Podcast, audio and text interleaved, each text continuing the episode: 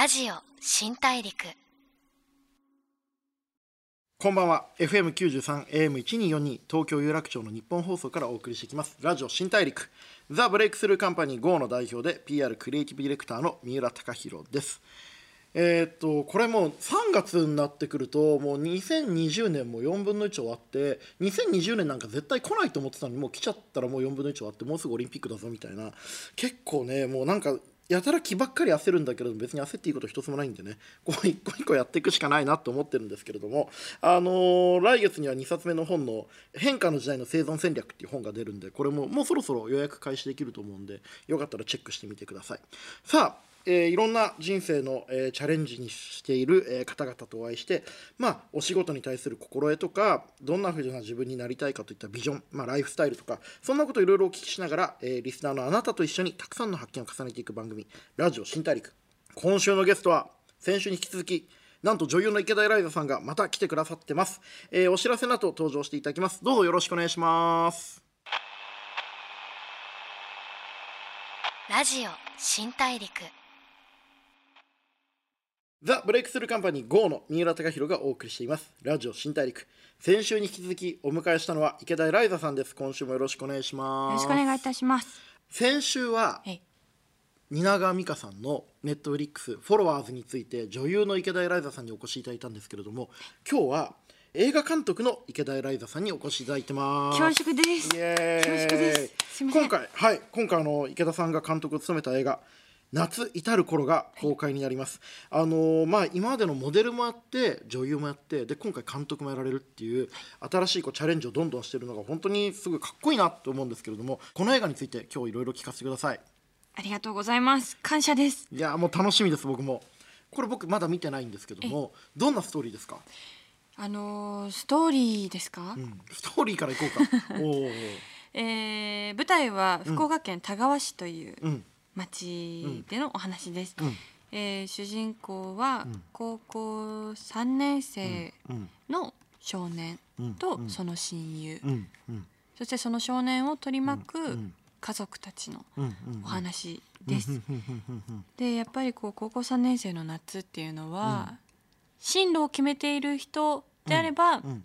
まあ、進路に向かって頑張る夏になると思うんですけど、進路が決まってない。うん。夢もない。うん。現代多いと思うんですけどうんね、何をすればいいかわからない。別に何も興味がない、うん。どうしようっていうので苛まれているうん。男の子のお話です。でその少年たちは和太鼓を習っていて、うん。まあ、ちょっと福岡県田川市の風景とうん。和太鼓を絡めつつ、うん。静かな中での鼓動みたいなのを捉えた作品になってるのかなと思っております。なるほど、はい。ちょっとあのもう聞いてるだけでちょっと僕泣きそうになってきて、僕今二重の感動があって多分この物語って僕が高3の時のことを思い出して泣けるしあとこの作品を作ろうってあの思った池田エライザさんの気持ちにもなんか勝手に共感して二重の意味でちょっとグッときたんですけど、えー今回なんでこの映画撮ろうと思ったんですか？あの映画の企画自体は、うん。あの田川の方と映画24区っていう会社の方から、うん。えー依頼でうんお話をいただいて、うん。っていうのもあの私も以前取材で映画監督をやってみたいですっていうのを今まで勇気出なくて言えなかったんですけど、すごく親身にうんなって取材してくださった方にお話ししたらそれが記事になって、うん。それを見てくださったみたいで、うん。で、まあ、作品を作るためにうん。シナハンって言って、はいあのはい。現地にはいシナリオを作るためにはい。行ったんですけど、せっかくなのでということでシナハンシナリオハンティング略してシナハンですね。シナハンシナリオハンティング、はい。で、えー中学生うん。高校生20代、うん。そしてお母様お父様方うん。の男女の方にそれぞれ10名ずつ十数名ずつ、中学生もっと多かったかな集まっていただいて、うん。えーまあ、それぞれこう座談会、うん。世代ごとに座談会を開いて、うん。悩みだったりとか葛藤だったりっていうのを聞いていったんですけど、うん。やっぱり中学校中学生の子たちはうん。言いたがらないんですよね。ね多中とはいえうん。同じ世代の人がいてやっぱりこう閉鎖的な環境だと余計噂も回りやすくうん。て、ですごくそれで気になった子がいて、うん。将来何になりたいの？って聞いた時に、すごく日焼けしてる男の子だったんですけど、うんうん。あの公務員になりたいです。公務員。ではいはい。あそっかでもすごい即答してくれてでもうん。不思議だ、なんだか不思議だったなそんな今の日焼けしてね活発な感じがするのに。えうん。え、でちょっと気になって、うん。その男の子に後日というか、うん。後で学校の校長室お借りしてうん。お話できないかなと思ってうん。うん。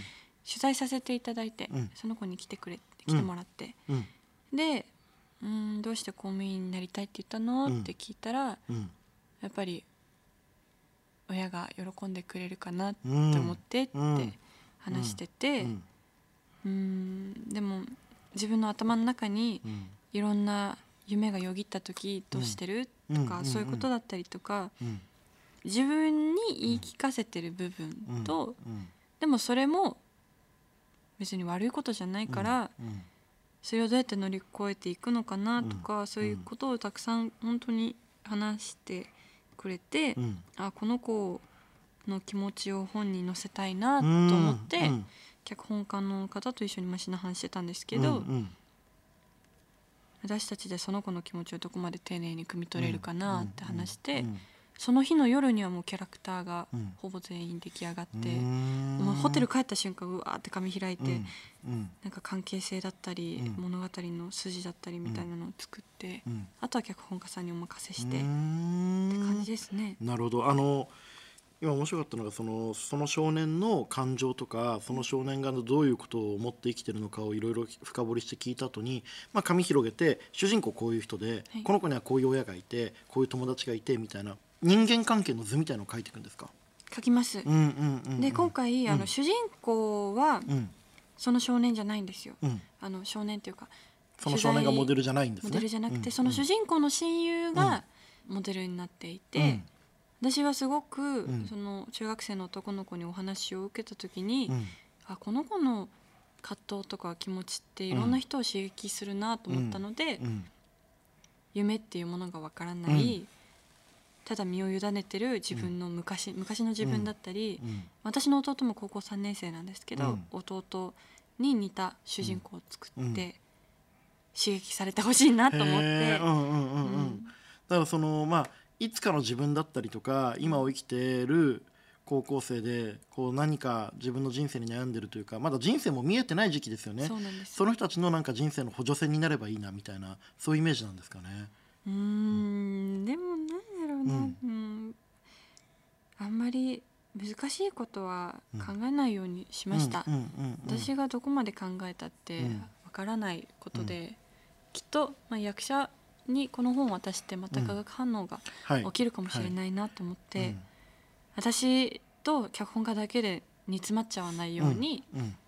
なるべくこうや役者に託せるようにはいろいろなるほど、うん。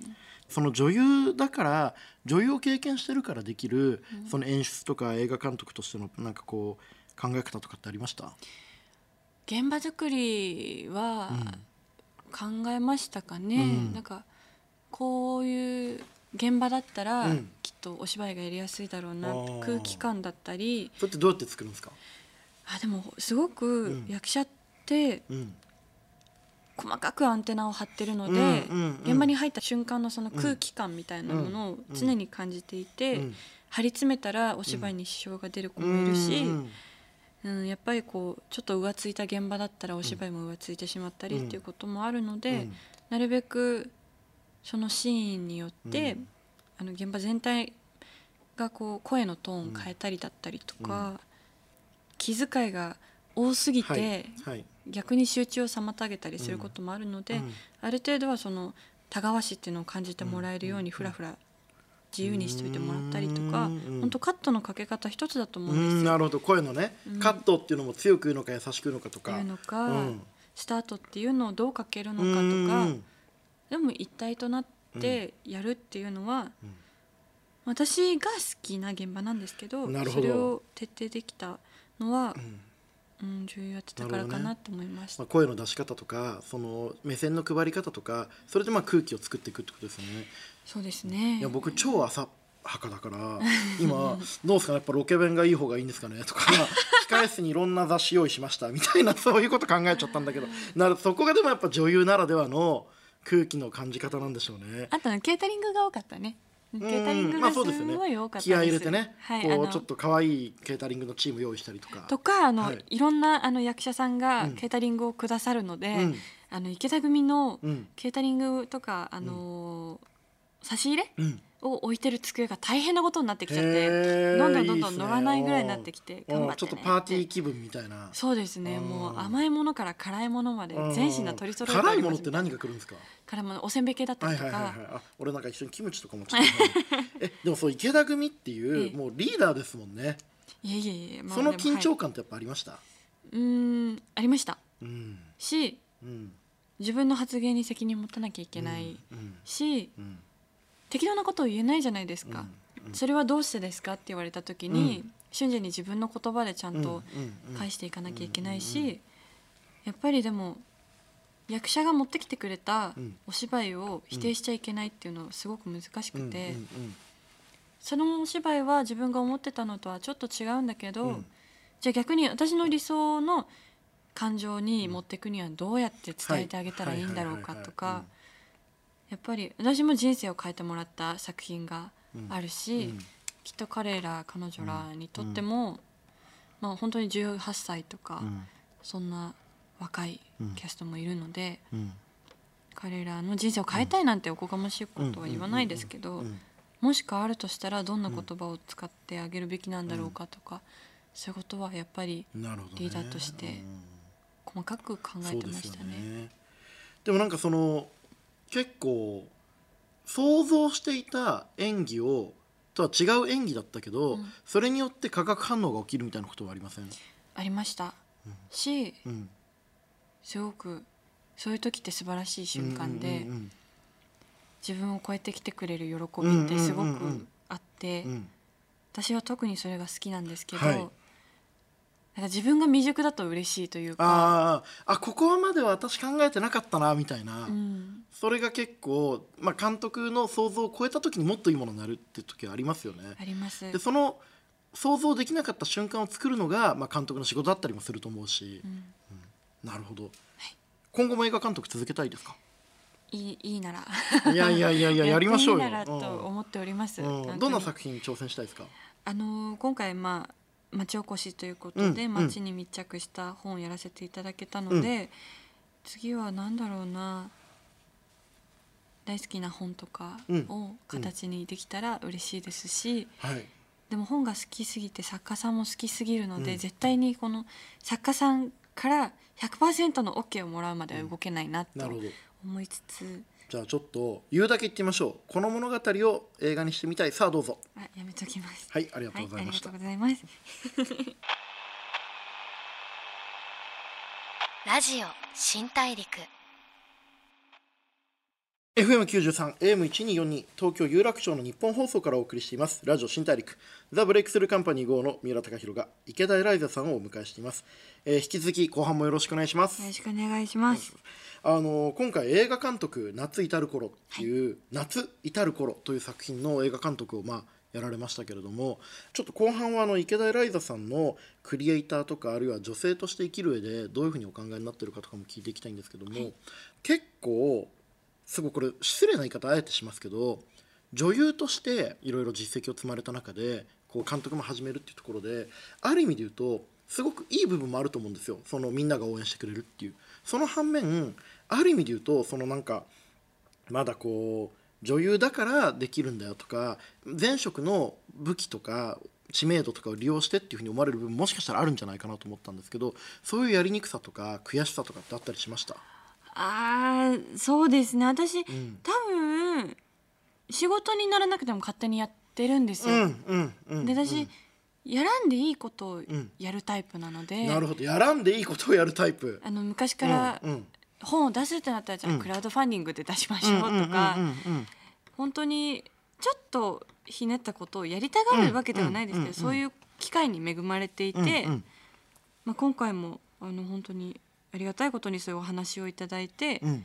事務所の方々も、うん。なかなかそこ分スケジュールを空けることって難しくて大変ですよね。でもすごくあのちゃんと他のお仕事もしつつ映画の時間も取ってくださったりとかしてくださって、うまくいって、うん。でも多分映画は勝手に取ってたと思うんです、うん。それが仕事になろうがならないが、自分のやっぱりクリエイティブなことをするのが好きっていう衝動には抗えなかったと思うので、そっちにフォーカスがいってますね。うん。もしかしたらその逆になんか知名度とか自分にもしあるのであればお貸しします全然私でよければっていうもうその代わりにうん映画撮らせていただけるんだったらうんもう私は幸せですっていう考え方でした。なるほどなるほどだからもうその本当に自分がやりたいことがどんな状況でもやるって決めてるから周りにどんな反応があったとしてもちゃんと自分のその信念とか大切にしてるものを貫いてるっていうことですよね。そうですね。いやめちゃくちゃい。いないや僕の周りもその僕は広告作る仕事してるんでこう若いクリエイターとかからなんかどなんなんていうのかな舐められるとかこう若いからいい仕事がなかなか来ないとかっていう悩みとかもちょっと来るんですけれどもやっぱりそこは本当に周りに流されないで自分のやりたいこととか自分がどういうものを作りたいかをちゃんと貫いていくっていうことがやっぱ一番大事だったりするんだなって今聞いててやっぱ改めて思いましたね。うん。やらないでいいことをやるタイプってめちゃくちゃいい言葉ですね。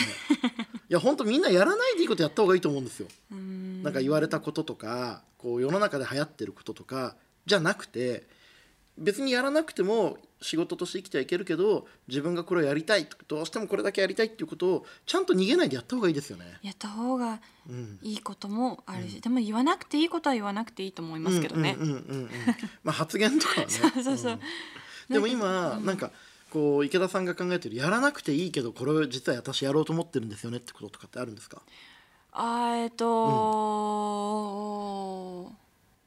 音楽とかをやってみたいなとは思ってますね。うんうんうんうんあのーギターがうまいっていう。いやいやうまくないんです。あの本当に行動を抑えれるだけなんです。っいやこういう謙遜の仕方する人は大体うまいっていう。てギターうまいあるあるがあって。それは100回ぐらい言われてるんですけど、うんうん。上にが上には上がいまあまあるじゃないですか。芸事って何でもそうですよね。し、うん表に出れるレベルじゃない限り、うん。私はうまいって言でまあ自分ではね言えない言わない方がいいですよね、なるほどね。もうちょ仕上がってるな。歌もうまいですもんね歌はでも練習してました。ずっと親がシンガーなので。あそうなんですね。そうですね。僕もお母さんオペラ歌手なんですよ。オペオラペラ歌手なんですよ。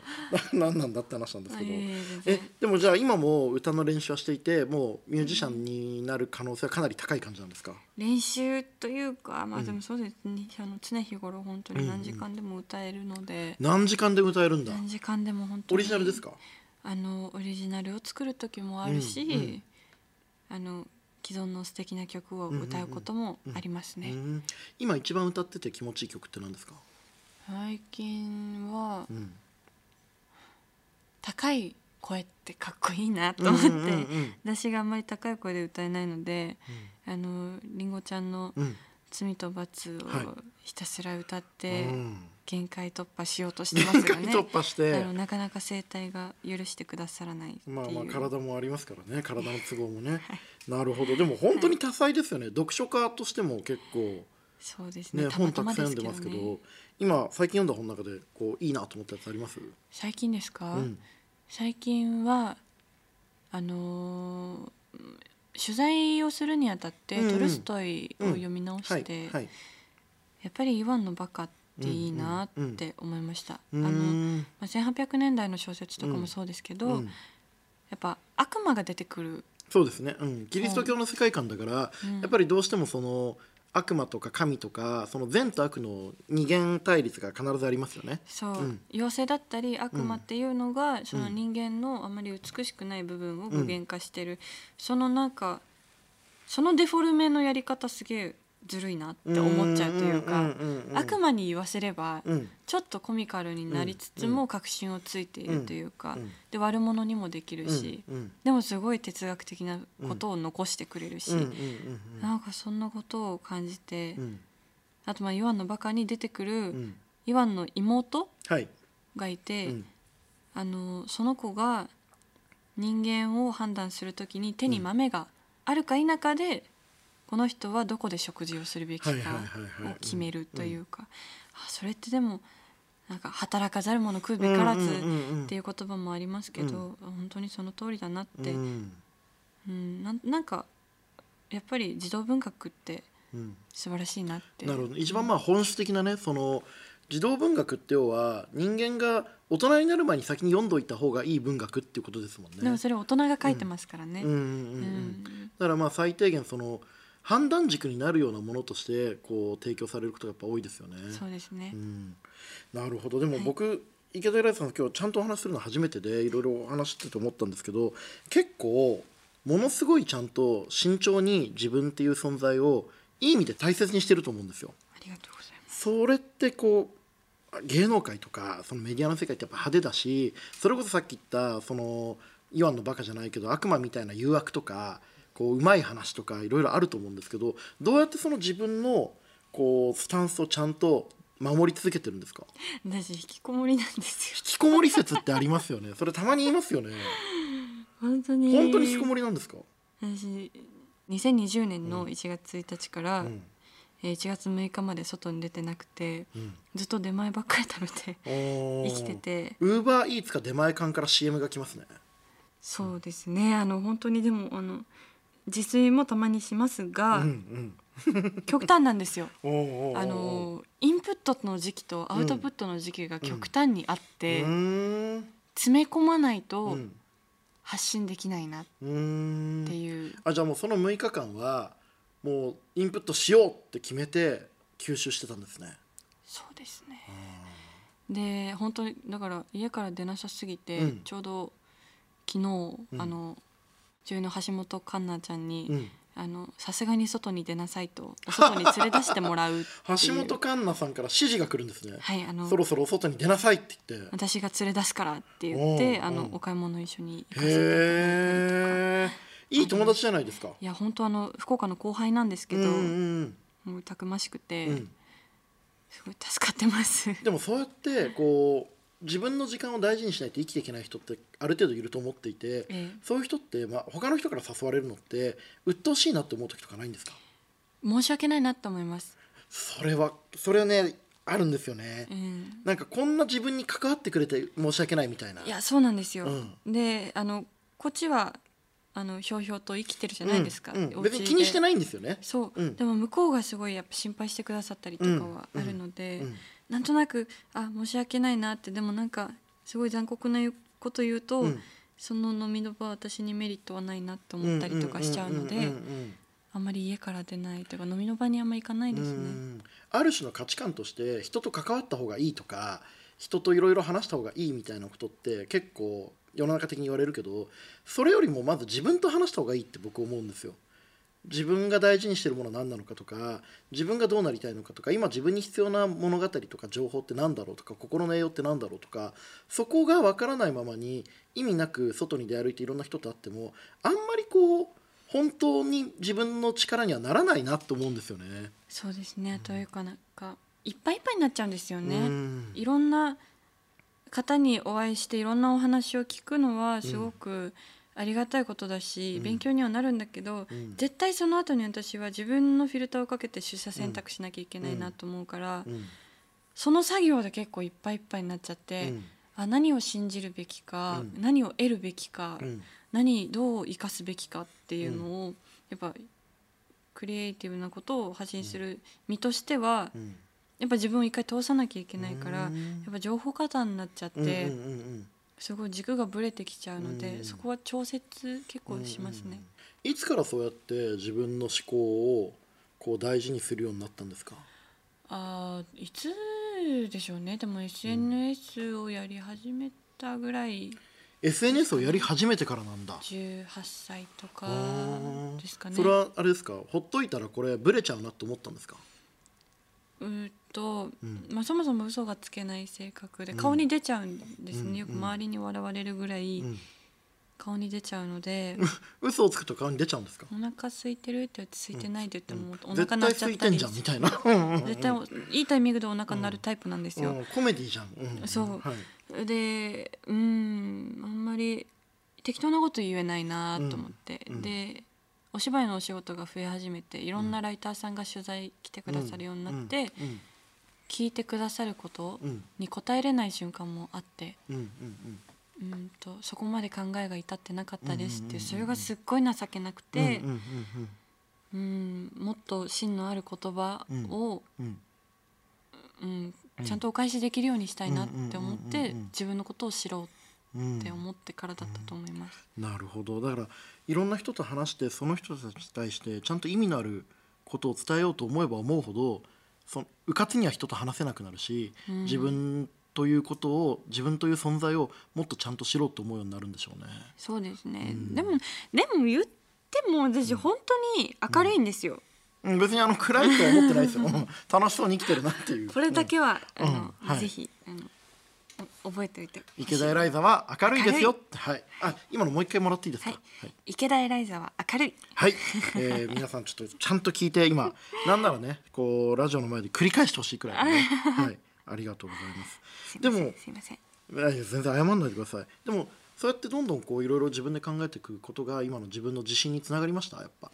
私はそうですね。あの、ん。多分ここで積み上げたものもまたどこかで疑うと思いますし、うんうんえー、とでもうっかりもし誰かに素敵な影響を与えられてたならもうそれほど表現者冥利に尽きることはないなって心から思います。うん、なるほどなるほど。こう今後まあミュージシャンの活動もするかもしれないですけれども女優そして監督としては、はい。今後どういう活動をチャレンジしていきたいと思ってるんですか？あのまあとりあえず映画が公開、うん年内公開になると思うので、うんうん。えーまあ、役者たちですね、うん私がオーディションで見つけた、うん。本当新人もいるし、うん。あの主演をやってくれた倉優樹くんだったり、うんあのヒロインの斉藤成ちゃん。うん。でそのオーディションの石内ロイくんが、うんこの映画を得てうん。どう成長していくか、うんうんうん。何を感じ取っていくかみたいなところにまた寄り添えたらいいなとは、映画のその先みたいなところに、私は監督として寄り添えたらいいなと思っております。映画って本当に長い時間一緒にいるしええ。人生に関わることですもんね。あの望むと望まざるとに関わらずええ。その役者の方たちの人生を多分変えてしまったからその変えてしまったことに責任をある程度持ちたいってことですか？持ちつつ、んちょっと適当でもいいのかなってうんうんうんうんなんとなく思ってますすけどね。よねもしくは逆に女優同士女優俳優同士で出会うこともあるでしょうしね、そうなんです。それが楽しみなんです。めちゃめちゃ楽しみですよね、はいうん、面白い監督であり女優だからこそできるこれからのその人生の関わり方がありますよね、はい。早くその芝居下手ですって言ってほしい。めちゃめちゃいい話じゃないですかめっちゃ言われたいですあのそよの。師匠に対する恩返しみたいなそう。うんなるほど、はい。女優としてはどんな感じですか？女優としてはこれからですか？うん。まあでも相変わらずあのどういう役をなんか何系女優みたいなのがないのでうん。楽しみながらうんうん好きな本について、えーワクワクしながらやっていけたらいいなとは思いますけどね。なんかチ。ャレンジしたい役柄キャラクターってあるんですか？なんかこう悪女とかド S とか。あーでもなんか変になんか色気のある女の人みたいな、ん。全然責任取れないイメージついちゃったので、うん払拭できたらいいな確かに色気のあるセクシーな女性の役のイメージはうん。3年くらい前結構ありました。2年前かな、まあでもちょっとし、意外とそんなやってないんですけどうねん。なんかやっぱり。一回一回のまあ迫力がすごいからでしょうね。そう出回っちゃって、うん。うんうんいやこ全然違います。ごめんなさいっていうんうんううん。ようなことが起きてるので、うん。なんかそんなことないよっていうのができたらいいのかうんうんうんうんうんなでも面白かったら何でもやりますけど、でまあその生と動のバランスをね取っていくのがまた池田エライザさんらしいなって僕なんかちょっと思いましたけれども。恐縮です。はい。楽しみです今後の活動。ありがとうございます本当に。いや池田エライザさん2週にわたっていろんなお話聞かせていただいても女優としても監督としてもそしてまあ池田エライザさん本人のいろんな話も聞かせていただいて本当にありがとうございました。ありがとうございました。ラジオ新大陸 FM93 AM1242 東京有楽町の日本放送からお送りしてきましたラジオ新大陸。池田エライさんをお迎えしてお話を伺ってきました。いかがだったでしょうか？僕やっぱ一番今日良かったのがやらんでいいことをやるのが私っていう話がすごい良くてこう人間ってやっぱりこう職場とかこうチームとかから与えられた役割とかやんなきゃいけないことってたくさんあってみんなそれに悩んでそれによって自分の人生をこう会社とか誰かのために使い切っちゃうことがあると思うんですけど世の中に求められてなくてもどうしても絶対に自分がやりたいことはやっぱりやった方がいいしそれが結果世の中のためとか自分のチームや会社のためにもなるってことは改めて僕も実感しましたね。俺もちょっとうちの会社の若い連中にお前らちょっと俺が言ってないくてやらなくていいことどんどんやれよって思ったしこれを聞いてるリスナーの人もぜひなんかやらなくていいかもしれないけどでもやろうと思ってることだったらぜひチャレンジしてほしいなっていうふうに思っております、えー、池田ライザーさんが出演するネットフリックスオリジナルシリーズ「フォロワーズ」は先週から全世界190カ国ネットフリックス独占配信中です。本当にあの蜷川美香ワールドとその個性豊かな女性たちのなんていうかこう生き様みたいなものがすごくクロスしててすっごいデフォルメされた艶やかな世界観の中ですっごいリアルな人間が描かれてるっていうちょっと独特の物語になってるんでぜひ見ていただきたいと思います。それでは次回も一緒にたくさんの発見をしていきましょう。ラジオ新大陸。お相手はザ・ブレイクスルーカンパニー GO の三浦貴大でした。ラジオ新大陸。